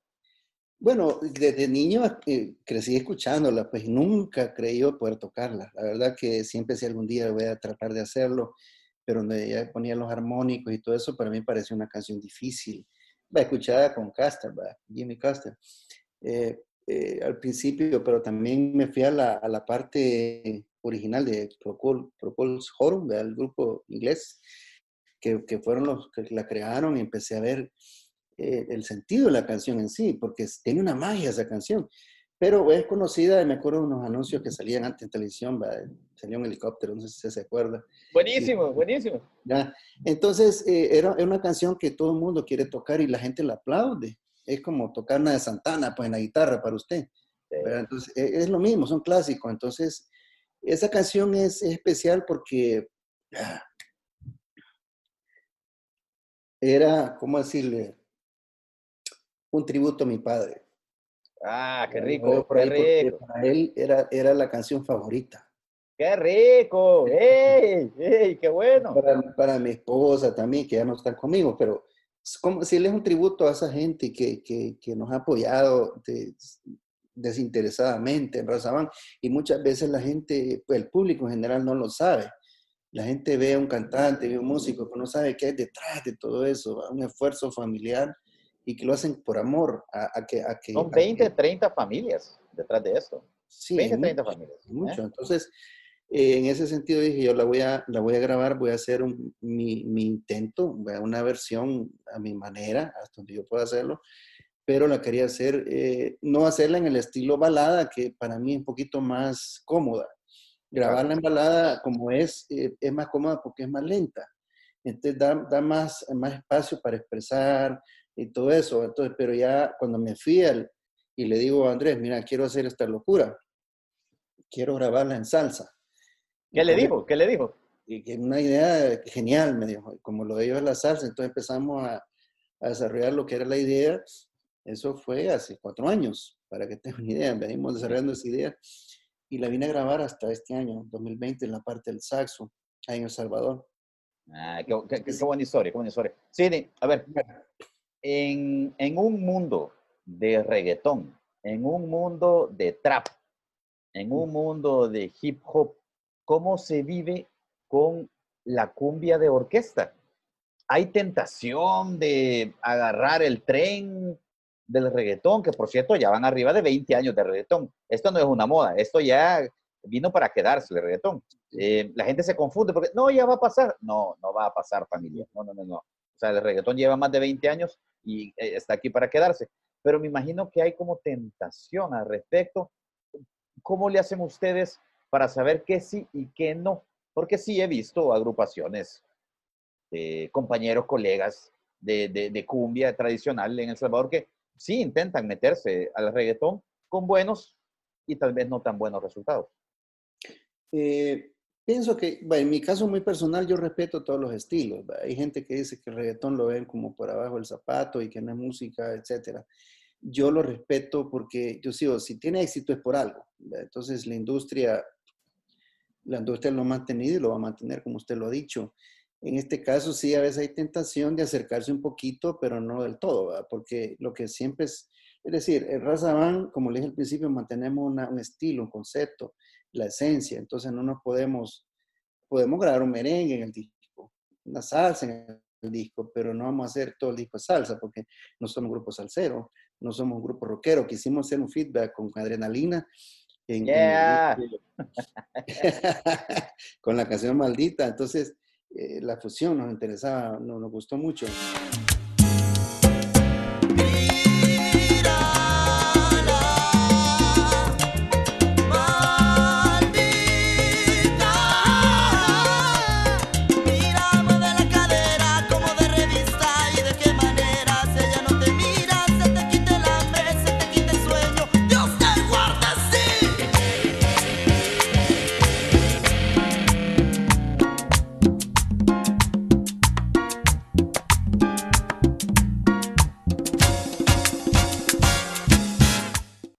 Siempre seguimos en, nuestro, en nuestra línea tropical. Yo pienso que es un sello que no lo podemos cambiar. Y yo Es el ADN, es el ADN. ADN, correcto, la savia.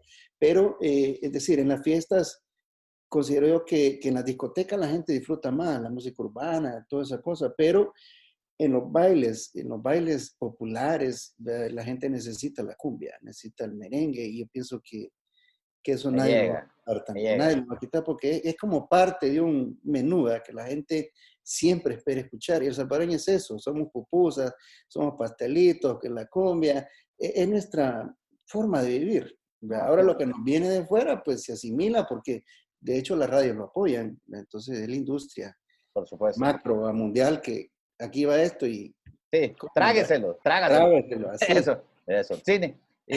En el disco hay muchas sorpresas. Sí. En el disco, a mí, eh, dejemos aparte los mixes de los grandes éxitos, porque eh, esos son lo que son y deliciosos, ¿ok? Y es para que la gente baile, ¿ok? Pero hablemos, eh, ha- hablemos de cuando ustedes se salen del guacal, así le llamo yo, cu- cuando, ¿verdad? Cuando se llama? empiezan a experimentar y, y que es la parte que a mí de la raza van es lo que más me gusta, ¿ok? Eh, a mí hay dos cosas de la raza van que me gustan. A mí me gusta lo socado que toca la raza van, eso, y me gusta cuando empiezan a experimentar y salirse de. Por algo ustedes fueron los que hicieron, como dice, eh, esta versión de Maldita, de la, de la Maldita, la canción de Adrenalina. Correcto. ¿A quién se le hubiera corrido? Solo ustedes, va, eso. Pero va, habremos, la primera canción, ustedes abren Renacer con esta canción que se llama Cumbia Céltica, ¿ok?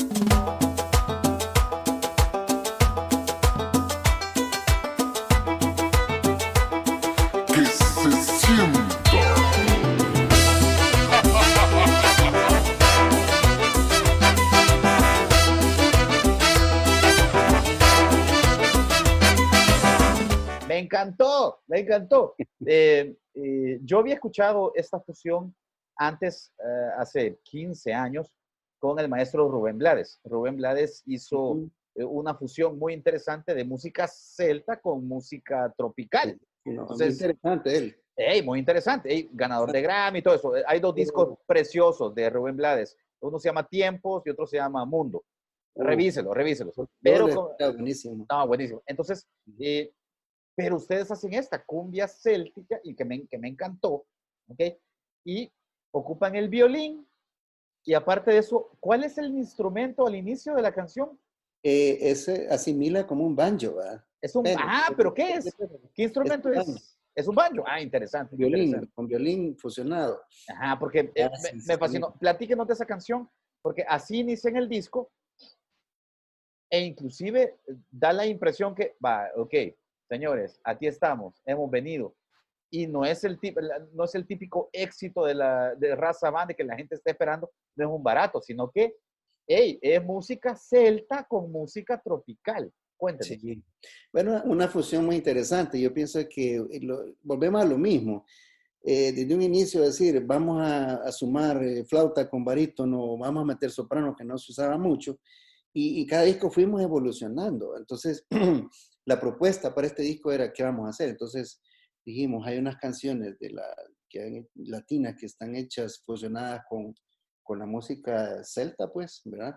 Entonces, escogimos este tema y hicimos todo ese, todo ese arreglo interesante que, que terminó pues, con un producto muy, muy bonito, muy bailable, eh, una, diríamos, una cumbia muy energética, energética que, que abre, rompe como, no sé, como un gomba que suena en el vacío y aquí estamos, es una apertura. No, y me encanta que comienza con estos arreglos, ¿verdad? Con violín y todo eso, pero cuando entran los metales es el tráiler, es un tráiler.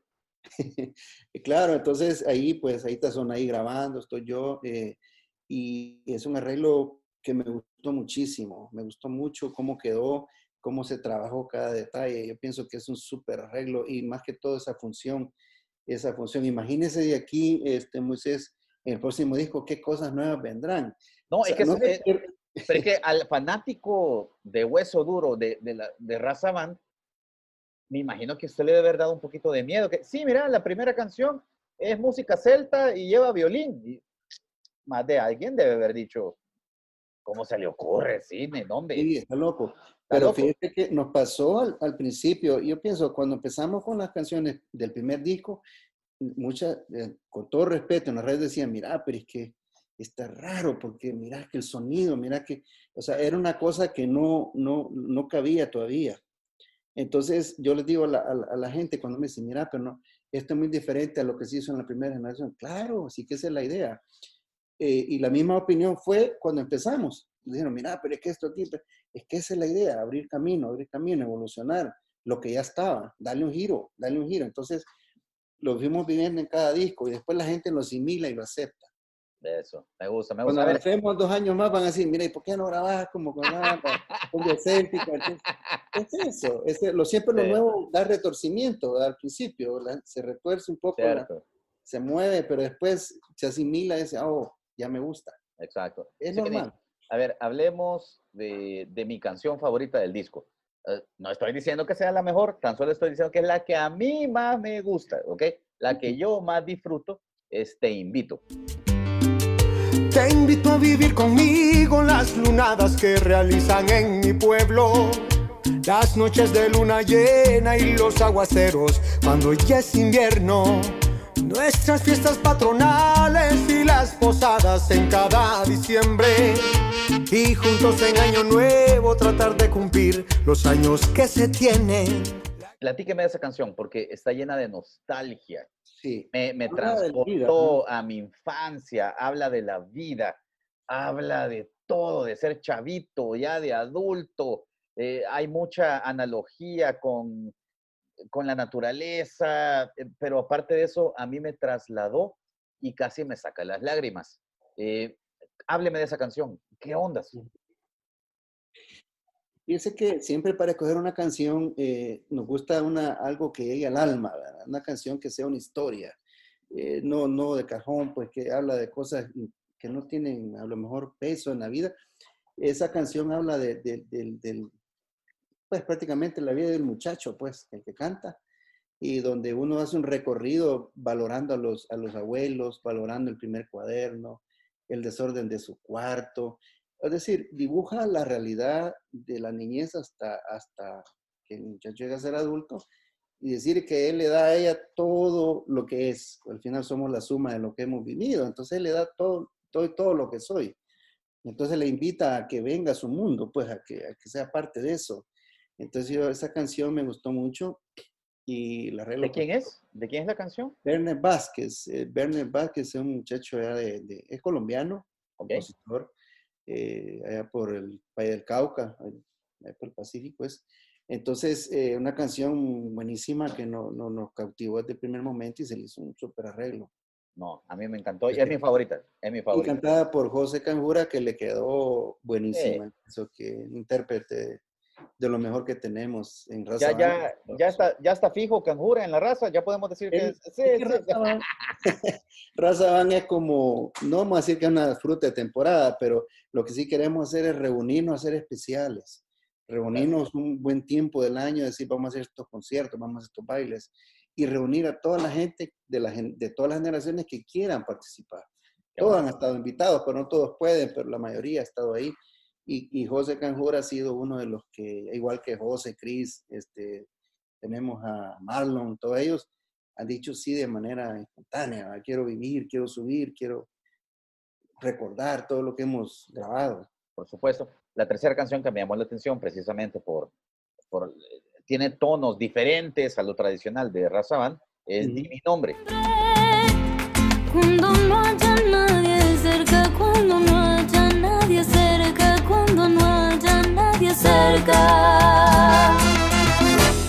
Que la cosa, que la cosa que me dice, que la cosa que me dice no salga por esa puerta. Eh, que Di mi nombre tiene inclusive eh, eh, tintes de reggaetón en, en la Sí, producción. Lleva una base rítmica. Lleva una base rítmica de reggaetón y me llama mucho la, la- la atención. ¿Cómo sale esta canción? Platíquenos de Di mi nombre. Pues al principio yo quería una canción que tuviera un- un- una orientación urbana, o sea, vamos a incursionar a hacer una fusión urbana con raza Band. Es decir, vamos a, a explorar algo nuevo sin, sin, de- sin meternos del todo, pero sí siempre guardar el, los, los porque sentí que había capacidad de hacerlo. Entonces, eh, la idea eh, la, la- se la adjudiqué a esta chica, Susana Rodríguez, que vive acá en Canadá. Entonces, hicimos una, eh, es decir, la invitamos a esta producción, grabó Barato Respuesta, que no hemos hablado de esa, de esa respuesta, pero es muy interesante que la gente la oiga. Ah, por supuesto. Entonces, en salsa, entonces eh, hicimos esta canción que, que es de Rosalía, una española, y, y ese disco que ella hizo me interesó mucho porque cada canción habla de un capítulo de un libro.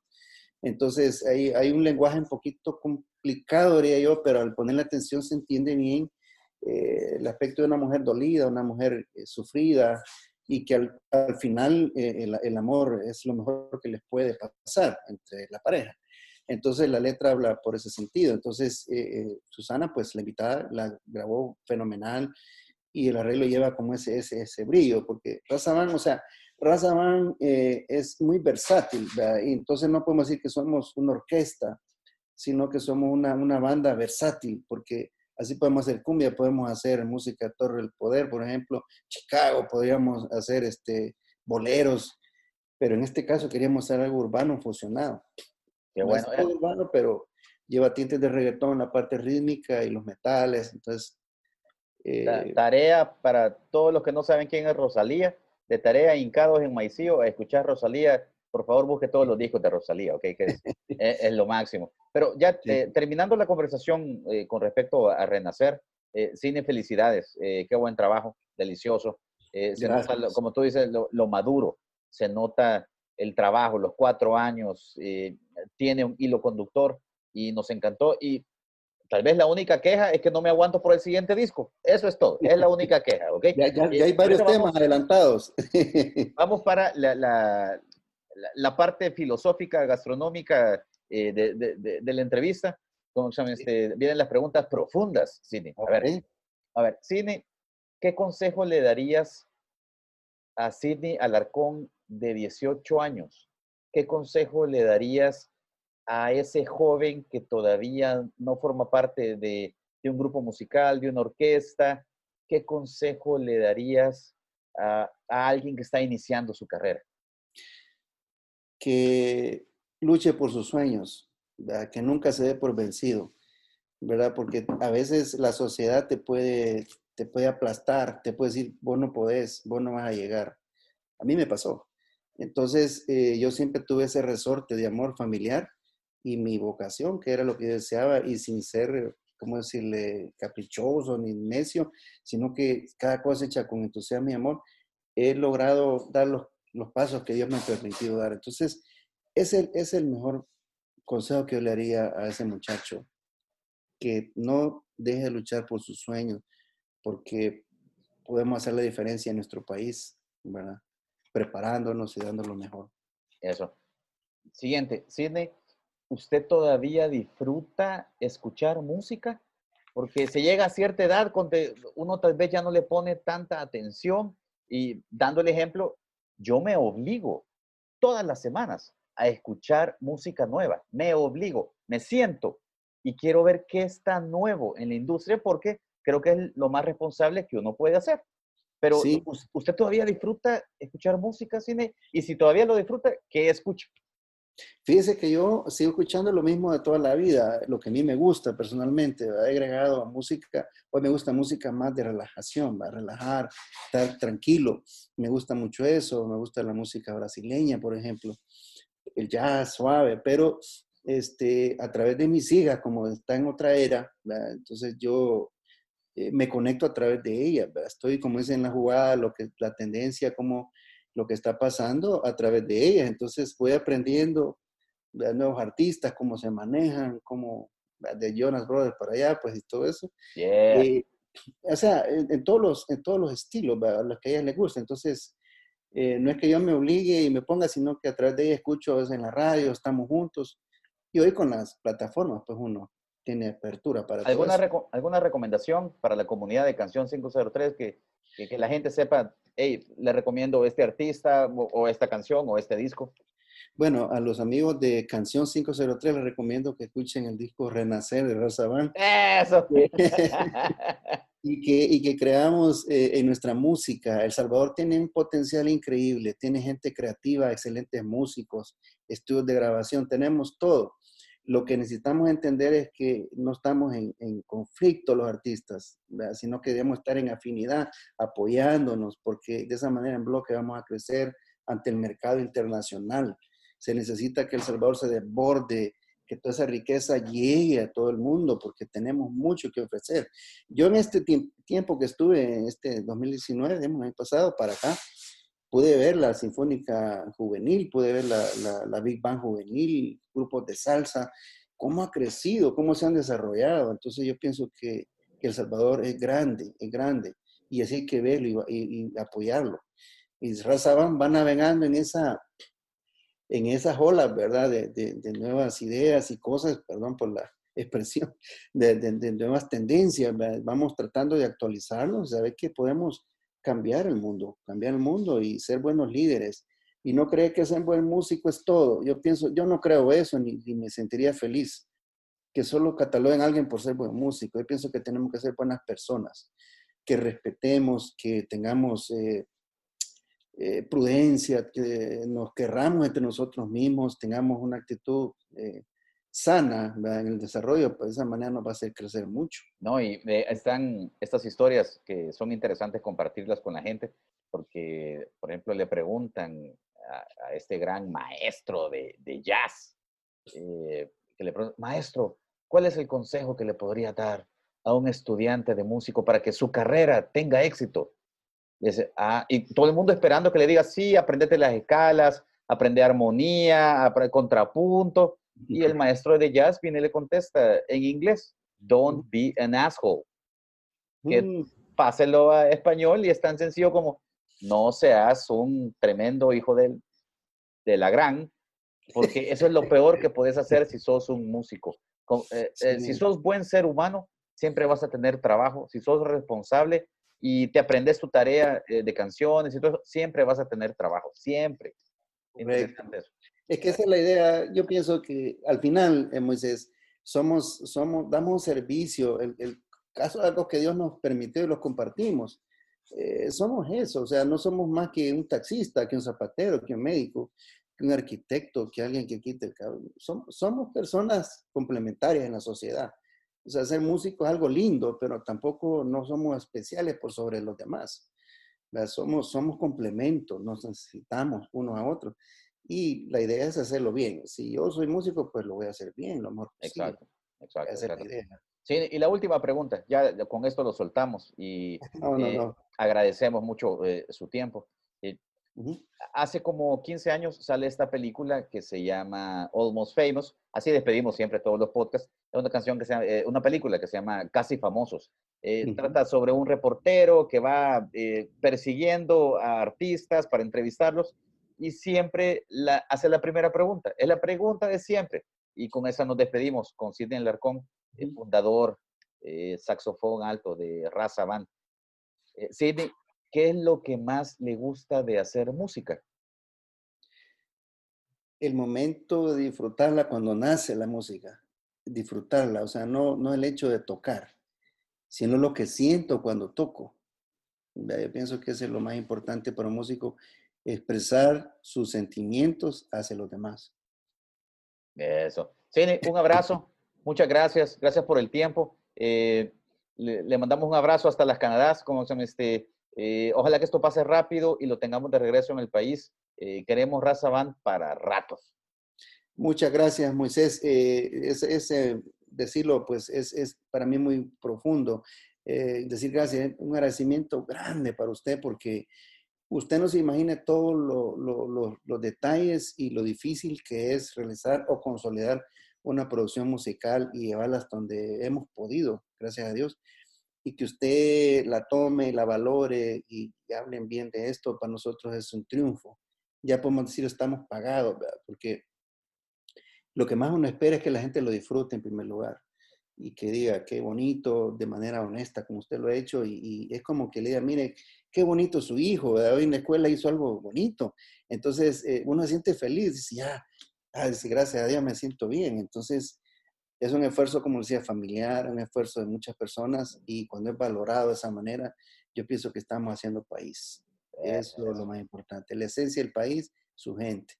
Y lo tenemos que valorar y apoyar.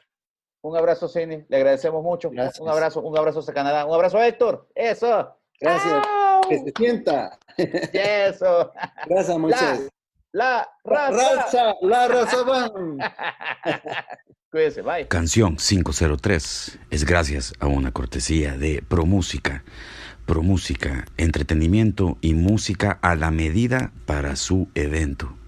Familia, muchas gracias por haber escuchado el episodio 5 de Canción 503. Muchas gracias a las personas que han compartido los episodios de Carlos Ruano, de Diego Selva, de Carrot, de Patti Menéndez. Vienen mucho más episodios, viene mucha plática, mucha historia de El Salvador.